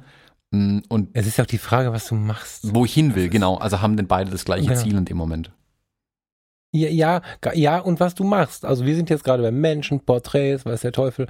Und selbst da ist es ja so, dass du, wenn du für den, für den, wenn du es nicht verkaufen möchtest, sondern zum Beispiel für den, für den eigenen Bedarf einfach ein Porträt machen möchtest oder einfach fotografieren möchtest, dann brauchst du im Prinzip gar kein Photoshop. Also Ja. es gibt im Lightroom weitaus mehr Werkzeuge, als man sie so allgemein auf den ersten Blick sieht, aber das ist nicht kompliziert, die sind nicht versteckt, man muss einfach nur mal kurz gucken oder mal ein Videotutorial sehen. Mit Lightroom kannst du glücklich werden für fast alle Belange. Ich glaube sogar, wenn du es verkaufst, kannst du mit Lightroom alleine glücklich werden. Du musst dich halt vielleicht hier und da einschränken, aber ich bin immer, also gerade bei Ebenen und bei Photoshop in, in, in verschiedensten äh, Varianten. äh, Ich bin immer ein bisschen vorsichtig, dass sich der, der jetzt als inspirierter Zuhörer, der denkt, okay, cool, ich möchte mal ein bisschen mehr machen, ich möchte fotografieren lernen, ich möchte vielleicht besser werden in der Fotografie, da ist nicht die Lösung, sich Photoshop als Abo zu bestellen ähm, oder gar zu kaufen oder was auch immer zu tun. Photoshop kann einem auch das Hobby versauen. Also das ist so ein komplexes Programm und ähm, lange vorher gehört es dazu, einfach die Bilder mal zu machen und so. Also Photoshop kann auch sehr gefährlich sein, finde ich, für jemanden, der einfach gar nicht so viel will. Der glaubt es zu müssen. Also da, denen empfehle ich immer Photoshop Elements. Gibt's da noch? Hm. Ja, ich glaube schon, ne? Photoshop Elements ist eine geile Lösung, wenn man, wenn man äh, nicht, nicht irgendwie sich verrennen möchte. Weil die einfach viele erschreckend gut funktionierende Automatiken haben für alles Mögliche. So grandiose Schwarz-Weiß-Umsetzung. Prinzipiell brauchst du in den neueren Elements-Versionen meines Wissens nach nicht mal mehr einen externen RAW-Konverter. Also theoretisch kannst du auch ohne Lightroom und Photoshop Elements äh, glücklich werden. Mhm. So. Ja, und ich muss auch sagen, also du hast jetzt gerade gesagt, man braucht nicht immer Photoshop. Photoshop setze ich tatsächlich für den kleinsten Teil meiner Fotografie ein. Also Reportage. Das hörte sich gerade so an. Ich weiß, dass Ja, genau, also das das- genau das wollte ich ein bisschen ausbremsen. Also ich weiß, dass du es wenig benutzt. Das klang gerade so, als wenn du für fast jedes Bild Photoshop Nee. offen hättest. Also Photoshop ist bei mir wirklich nur Genau. bei den Porträtarbeiten eine Option tatsächlich und auch da ist es nicht immer notwendig. Also wenn es ohne sich lösen lässt, löse ich es auch gerne ohne. Mhm. Also bei allen Porträts, die freier sind, die nicht in, unbedingt im Studio entstehen, wo der Kopf nicht unbedingt zwei Drittel des Bildes einnimmt. Sobald der Kopf kleiner ist, mhm. ne, brauche ich Photoshop meistens schon nicht mehr. Und bei den Reportagen, ja. da müssen schon wirklich hier schlimme Dinge passieren, dass ich es in einer Reportage mal einsetze, Photoshop irgendwie. Ja. Also ich habe jetzt ja, kürzlich zum Beispiel ein Porträt gemacht ähm, äh, in einer Bar und wir haben uns das zurechtgelegt, wo setzen wir den, den Geschäftsführer hin, dann saß der da cool an dem Tisch, einen coolen Drink vor sich. Und so wie es Licht war, war es perfekt, richtig cooles Porträt, aber im Hintergrund war das Notausgangsschild sichtbar. Mhm. Da, da habe ich das nur, das Notausgangsschild in Photoshop rausgeshoppt. Ja. So, am, am Porträt selbst, am Menschen habe ich gar nichts gemacht. Das habe ich alles in Lightroom schon erledigt gehabt. Äh, oder noch besser, in der Kamera, also beim Fotografieren quasi schon erledigt gehabt. Ja, gerade das ist ja auch oft echt die Lösung. Also ich wollte es weiter hinten sagen zum anderen Teil der Frage, aber dann bringe ich das jetzt mal vorweg. Wenn, wenn du, wenn du ganz bewusst aufs Licht schaust, kann das Licht schon so viel Schönes tun. Also wir waren jetzt ähm, in dieser Zugspitzgondel, nicht die, die abgestürzt ist, sondern es gibt ja oben auf dem Platt zwischen der Bergstation, Quatsch, zwischen der Zahnradbahn und dem eigentlichen, der eigentlichen Zugspitzplattform äh, ganz oben, gibt's ja nochmal so eine Seilbahn. Und dann sind wir da hochgefahren und, und dann hing Farina äh, ganz vorne an so einem Fenster, da sind so riesige Fenster und lehnte auf so einer, auf so einer Metallstange, glaube ich, und hat da so ein bisschen verträumt hochgeschaut. Und durch das Licht, wie es einfach äh, an dem Morgen gefallen ist, hattest du äh, so ein schattenreiches, aber ganz sanftes Licht auf, auf, ihren, auf ihren Augen und so ein bisschen im Gesicht und das war einfach eine perfekte Lichtsituation. Und die erkennen lernen, das ist schon das halbe Photoshop. Ne? Also wenn du dann siehst, okay, wenn ich da jetzt ein Foto mache und vielleicht bewusst ein bisschen unterbelichte, die Sonne hat relativ geknallt, dann habe ich da schon extrem, ähm, extrem viel gewonnen. Da brauche ich keinen Photoshop mehr. Und wenn ich dann auch noch, die Frage kommt weiter unten, äh, meine Einstellungen in der Kamera bei den Fujis, die Filmsimulation so einstelle, dass in so einer Situation, also ich habe da zum Beispiel meine Vorgaben gespeichert. Da habe ich Vorgaben drin, die zum Beispiel im Schwarz-Weißen genau darauf eingehen, was passiert gerade mit dem Licht. Und es ist unglaublich viel wert, äh, das Licht und die Situation irgendwie zu erkennen und, und, und sich Modi zu schaffen. Nicht nur Kameraeinstellungen, sondern auch so, so fotografische Modi, aber auch Einstellungen. Was mache ich in welcher Situation? Das ist eigentlich die erste, der erste Griff zum Thema Bildbearbeitung, weil man da im Kopf einfach schon alles schon vorgeben kann. Zwei Sekunden später in anderem Licht, 14 Grad weiter nach vorn äh, gedreht vor sie, äh, hätte das Bild so nicht mehr funktioniert, was ich da gemacht mhm. habe. Ja, also ich habe da mal mit einem Fotografen gesprochen. Der meinte, er wird nicht besser in der Fotografie, er macht schon im Photoshop ROM wie ein Irrer, aber es wird nicht besser. Da habe ich, hab ich mal gefragt, wie viel Zeit er denn tatsächlich mhm. mit Photoshop verbringt. Äh, also zu jedem Bild, das er macht, also wenn er, keine Ahnung, eine Stunde fotografiert, verbringt er noch mal sechs, sieben, acht Stunden irgendwie dran in Photoshop. Ein, ein Hobbyfotograf, Hobbyfotograf oder ein ja, Profi? Okay. Ähm, und okay. der macht jetzt nicht viel anderes, als ich mache, wenn man so will. Also der macht ein bisschen Porträt äh, mit irgendwelchen Menschen vor der Kamera. Ähm, und da habe ich auch gesagt, das ist zu viel Zeit Photoshop. Also deine Fotografie wird nicht besser, weil du nicht mehr fotografierst. Schlicht und ergreifend. Ja. Nutzt die Zeit, genau, anstatt ja. sechs, sieben Stunden Photoshop zu machen, geh die gleiche Zeit fotografieren. Ich garantiere dir, nach einem Monat wirst du eine Riesenänderung sehen. Ja, total. Ja, das ist ganz, das ist ganz viel. Also ganz, ganz offen ähm, da draußen rumlaufen und, und sich auch überlegen, was passiert denn jetzt? Also man weiß ja, ich Photoshop ist auch eine gute Übung für die Welt draußen, wenn man genau weiß, wo fehlt mir das Licht. Ne? Also es ist ja quasi auch einen Fehler machen oder Lightroom, völlig egal, Bildbearbeitung allgemein, geht gar nicht um Photoshop. Ähm, wenn ich immer wieder merke, ich habe immer wieder die Augenhöhlen schwarz, dann kann ich immer wieder versuchen, die Augenhöhlen besser heller zu machen oder ich kann mir überlegen, was mache ich denn da? Mhm. Ja, also wenn ich ständig mittags auf meine Models schieße oder auf meine Freundin oder auf meinen Kumpel oder auf wen auch immer und, und der hat immer schwarze Augenhöhlen, dann kann ich einfach immer versuchen äh, und hoffen, dass das nächste Update meines Bildbearbeitungsprogramms da nochmal was rausholt oder dass mein nächster Sensor nochmal empfindlicher ist. Ich kann aber auch einfach mal ähm, wenn die Sonne scheint, einen Meter nach links gehen und unter irgendwas drunter stehen, also mein, mein, mein, mein Model, oder ich kann einfach mal die Blickrichtung ändern oder so und schon ist das Problem erledigt. Also es gibt ja wirklich Leute, die solche, solche Grundfehler über Jahre betreiben und dann immer nur auf Besserungen bei der Bildbearbeitung hoffen. Sowas meintest du wahrscheinlich. Genau, jetzt, ne? genau. Ja, oder einfach mal nachdenken beim Fotografieren und überlegen und vielleicht auch anderen die Frage mal stellen. Ja, auch stundenlang so. irgendwie am Hintergrund rumoptimieren und irgendwie, ja. keine Ahnung, verschiedene Ebenen an Unschärfe versuchen unterzukriegen. Wo ich halt auch sagen muss, also entweder halt sorry, ein besseres Objektiv kaufen, wenn die Unschärfe im Hintergrund so wichtig ist, oder eine andere Location suchen. Also klar, wenn jemand einen mhm. halben Meter von der Wand wegsteht, die Wand wird sehr wahrscheinlich sehr scharf sein immer noch. Ja, optische, optische Gründe. Genau. Also Leute, jetzt mal bei Menschen, ähm, sich Leute suchen, das ist auch ein Riesentipp, äh, um die Bildbearbeitung nicht zu lang zu ziehen, sich Menschen suchen, denen man auch vermeintlich blöde Fragen stellen kann. Also Unsere Facebook-Gruppe der Fotologen Campus ist ja so ein Ort, wo jeder jede Frage stellen darf. Ich würde die Hand dafür fast ins Feuer legen. Ich sage extra fast. Hm. ich, ich glaube, sehr sicher zu wissen, dass ähm, du im Fotologen Campus die Frage stellen kannst, ähm, jetzt habe ich schon ein 35 mm Objektiv mit Blende 1.4 und wenn ich 10 Meter von meinem Model wegstehe, ist trotzdem hinten nicht unscharf. Äh, das sind aber so Missverständnisse, die tatsächlich vorhanden sind, teilweise sogar sogar bei Leuten, die ein Gewerbe laufen haben. Also es gibt nicht wenige Fotografen und nicht weniger ist die höfliche Ausdrucksweise davon, die nicht äh, wissen, was für optische Gesetze vorherrschen und dass ich äh, äh Bildwinkel bzw. Brennweiten abhängig irgendwie äh, und Abstand zum Motiv und dass all das miteinander, zu, also dass es alles zusammenspielt, dass ich, dass ich mit einem, mit einem 23 Millimeter, also 35 Kleinbild, wenn man das umrechnen mag, ähm, nah rangehen muss, um ein vernünftiges Bouquet zu bekommen. Und dass ich auch mit dem 56 APD oder mit dem 90 Millimeter auf äh, 80 Meter Entfernung auch keine Hintergrundunschärfe mehr schaffen kann. Das sind alles solche Sachen, die tatsächlich oftmals nicht bekannt sind. Mhm.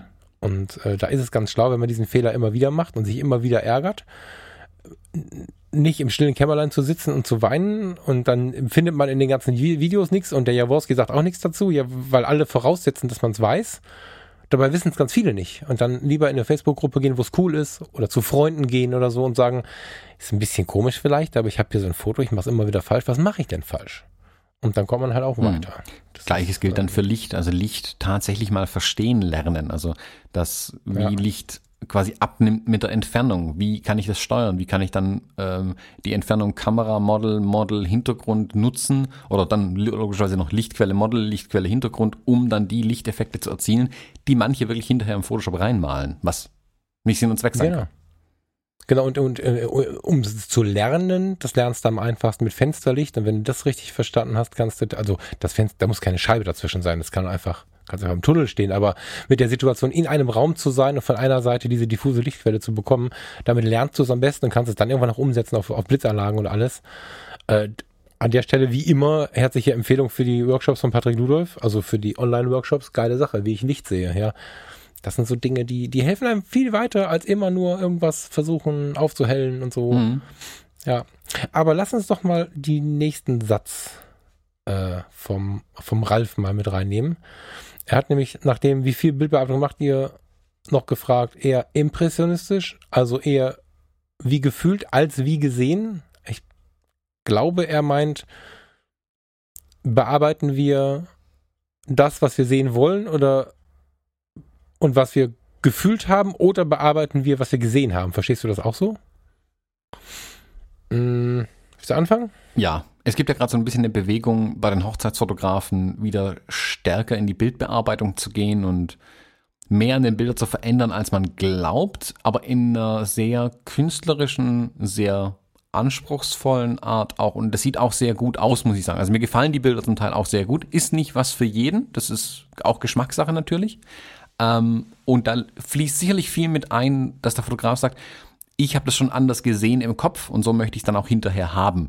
Und das, da mhm. sage ich jetzt ganz bewusst, es ist nicht so, dass die Fotografen das nicht hinbekommen haben, sondern es ist einfach nicht möglich, es so zu fotografieren zum Teil. Also dass ein Paar in sehr viel dunkler Fläche steht, einfach an einer gewissen Location, wo aber jetzt zum Beispiel wird das Notausgangsschild hinten halt leuchtet. So.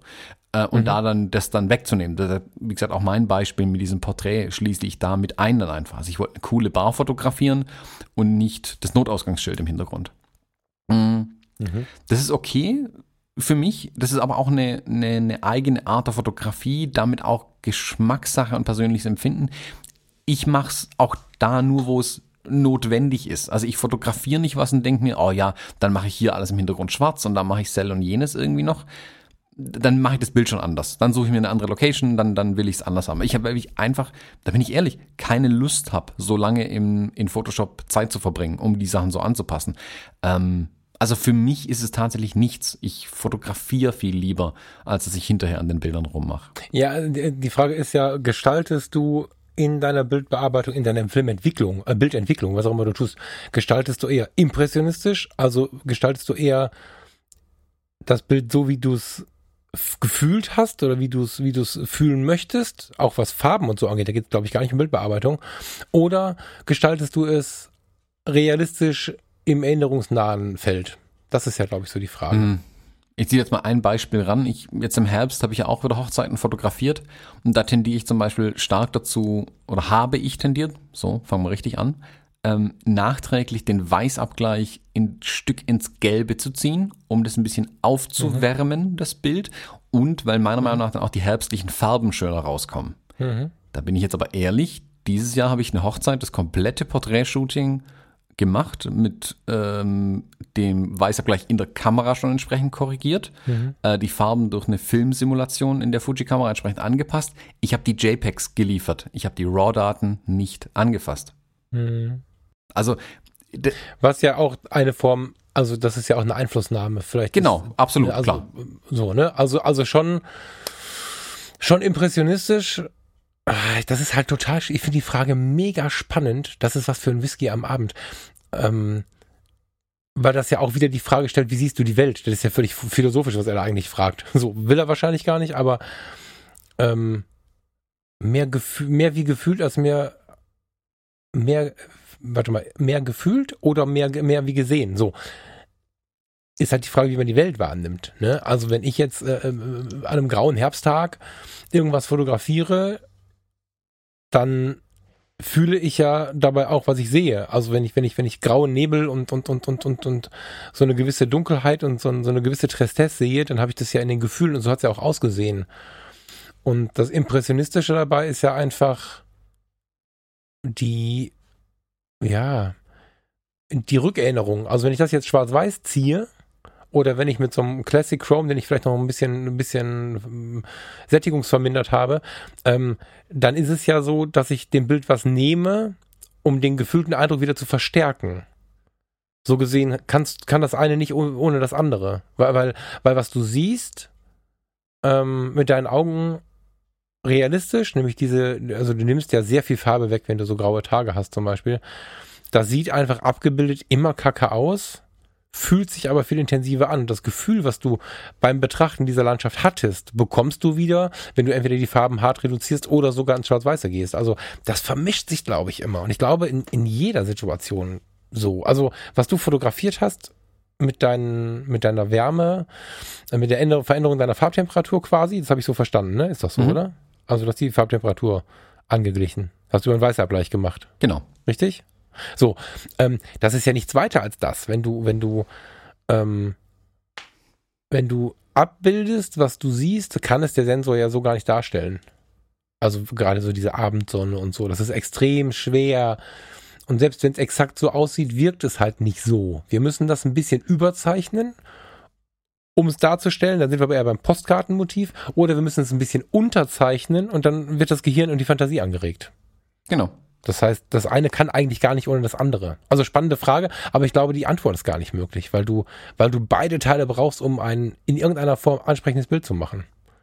Ja, also über den einen oder anderen Weg an das Ziel ranzukommen, was man in dem Bild oder in dem Motiv, sag mal so, in dem Motiv gesehen hat zum Zeitpunkt der Fotografie, da ist Bildbearbeitung, kann das schon das richtige Werkzeug auch sein. Ähm, das ist aber jetzt wirklich ein hochpersönlicher Ansatz. Ich bin, ich fahre da halt auch die Linie, weniger ist da mehr. Ich weiß nicht, ob mich das dann in meiner Fotografie vielleicht auch einschränkt, dass ich sage, okay, ich mache da ungern viel an den Bildern. Ist aber, aber einfach, Lightroom ist auch schon Bearbeitung, ne? Das ist klar, ne? Ja, ja, klar, okay, aber es ist nicht meine Art der Fotografie. Also ich habe jetzt gerade so ein Bild im Kopf, das ich kürzlich gesehen habe.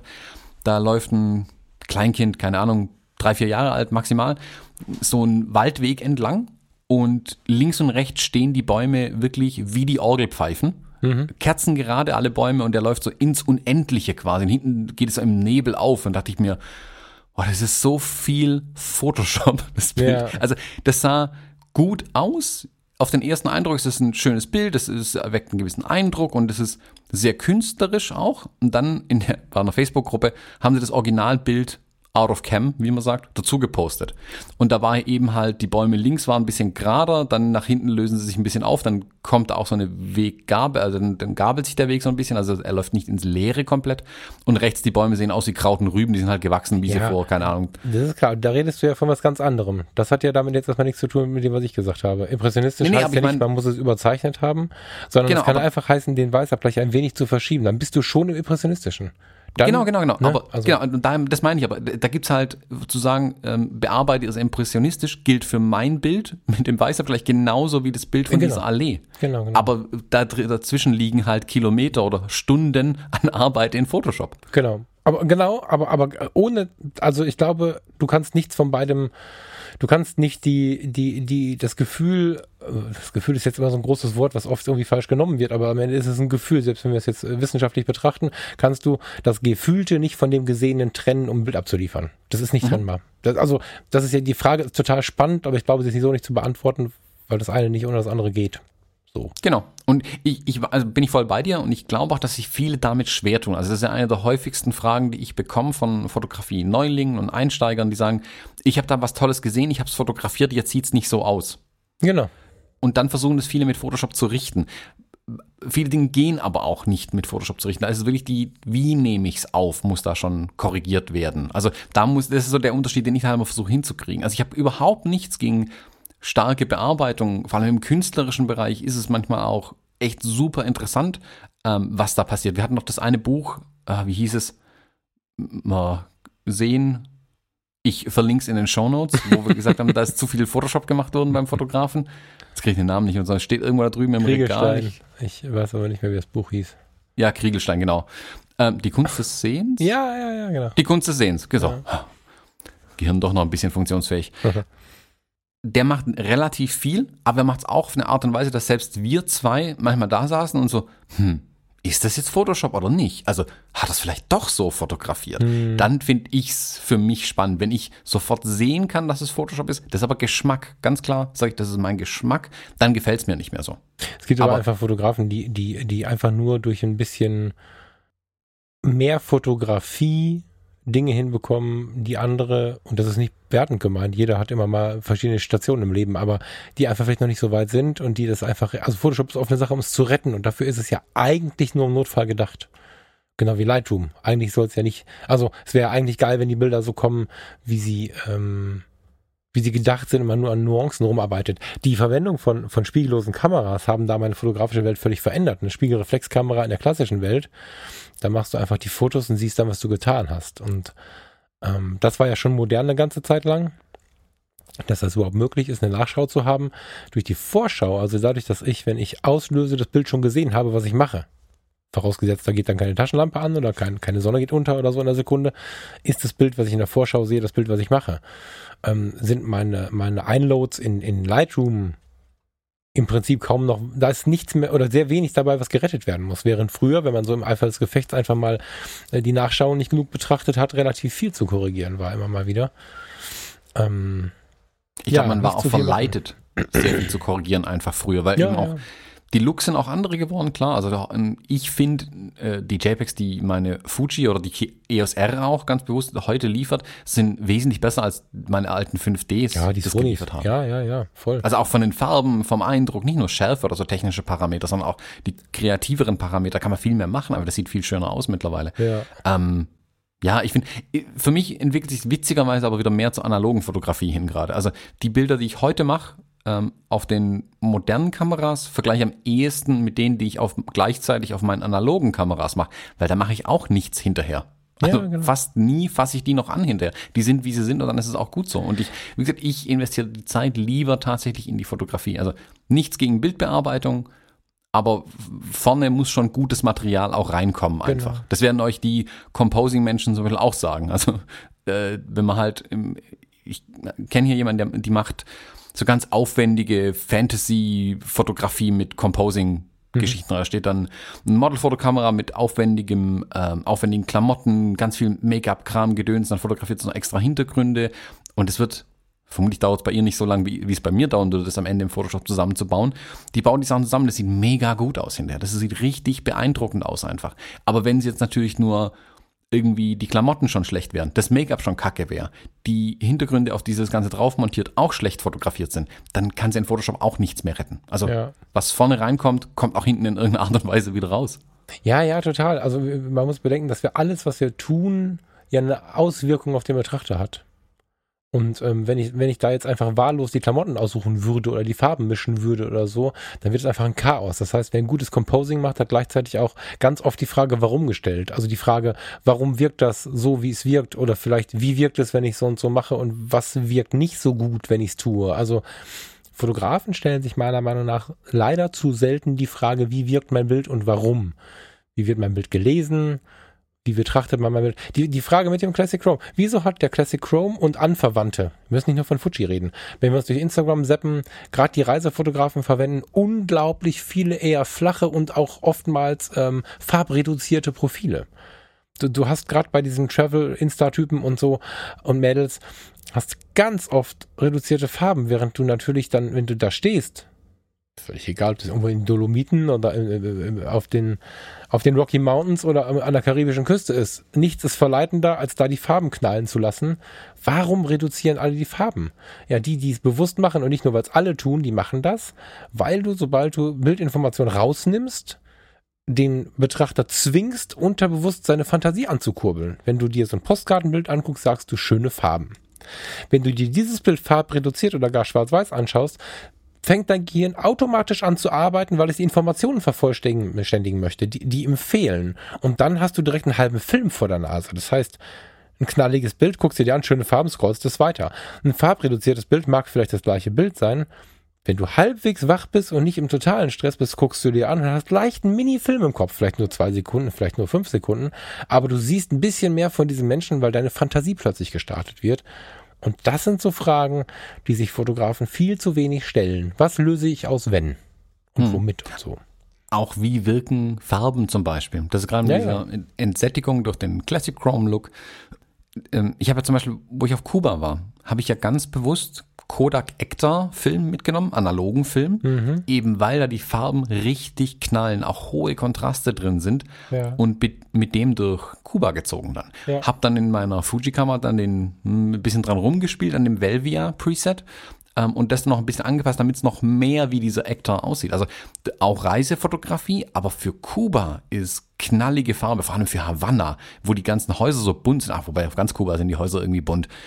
Da müssen die Farben knallen. Ja, gebe ich dir recht. Auf Jamaika ging es genauso. Da, da habe ich auch genauso gedacht, wie ich gerade erzählt habe. Und sobald du dann an den Ort kommst, wo so viel mit Farbe gearbeitet wird, sieht es halt dann auch nicht mehr aus. Also man muss das schon auch auf den Ort anpassen, an dem man ist. Ja. Genau, genau, man muss das Motiv kennen, um dann eine Entscheidung, ähm, oder man muss das Motiv erkennen, und, Mhm. um dann in der Bildbearbeitung oder durch den Look aussuchen, das Preset einstellen, was auch immer, ähm, einen gewissen Effekt beim Betrachter zu erzielen. Wenn ich nicht verstehe, warum ein Bild funktioniert, kann ich es auch in Photoshop nicht korrigieren. Genau. Das ist genauso, wenn ich, wenn ich nicht weiß, wie man ein Licht richtig einsetzt für ein Porträt, kann ich auch in Photoshop nicht mehr retten. Das gilt für alle Bereiche. Also ich plädiere halt dafür, mehr Fotografie zu machen und äh, das mit der Bildbearbeitung ein Stück weit abzurunden einfach. Mhm.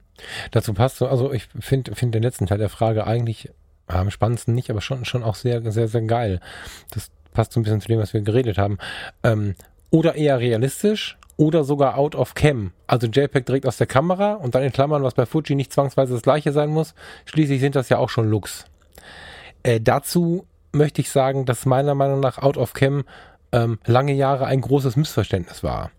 Nämlich ein auf Null gesetztes Profil einer Kamera. Äh, Immer schon. Du konntest immer schon, soweit ich denken kann, zumindest sogar schon bei meiner ersten 4 Megapixel Spiegelreflex Kamera 2003 oder was, äh, konntest du schon Kontrast ändern und so. Kontraste, Helligkeit, so. Mm, Für die JPEGs. Und Out of Cam war dann immer alles auf Null, dann mache ich ein Foto und das ist ein echtes Foto. Das ist für mich ein großes, großes Missverständnis. Wenn ich mich an die meist ältere Generation erinnere, die so fotografiert hat und das dann so hochgeladen hat, das war eine Katastrophe, weil diese Bilder einfach tatsächlich ohne, ohne jedwede Ausstrahlung daherkamen, weil nichts, was an dem Bild den Betrachter anregt, da war. So, das heißt, Out of Cam ist, wenn man die Kamera auf Null setzt, ein Missverständnis. Out of Cam ist richtig, wenn man diesen Look einsetzt. Also er, er, er dreht das ja ein bisschen. Er sagt, ist das, ist es denn out of cam, weil das sind ja Looks?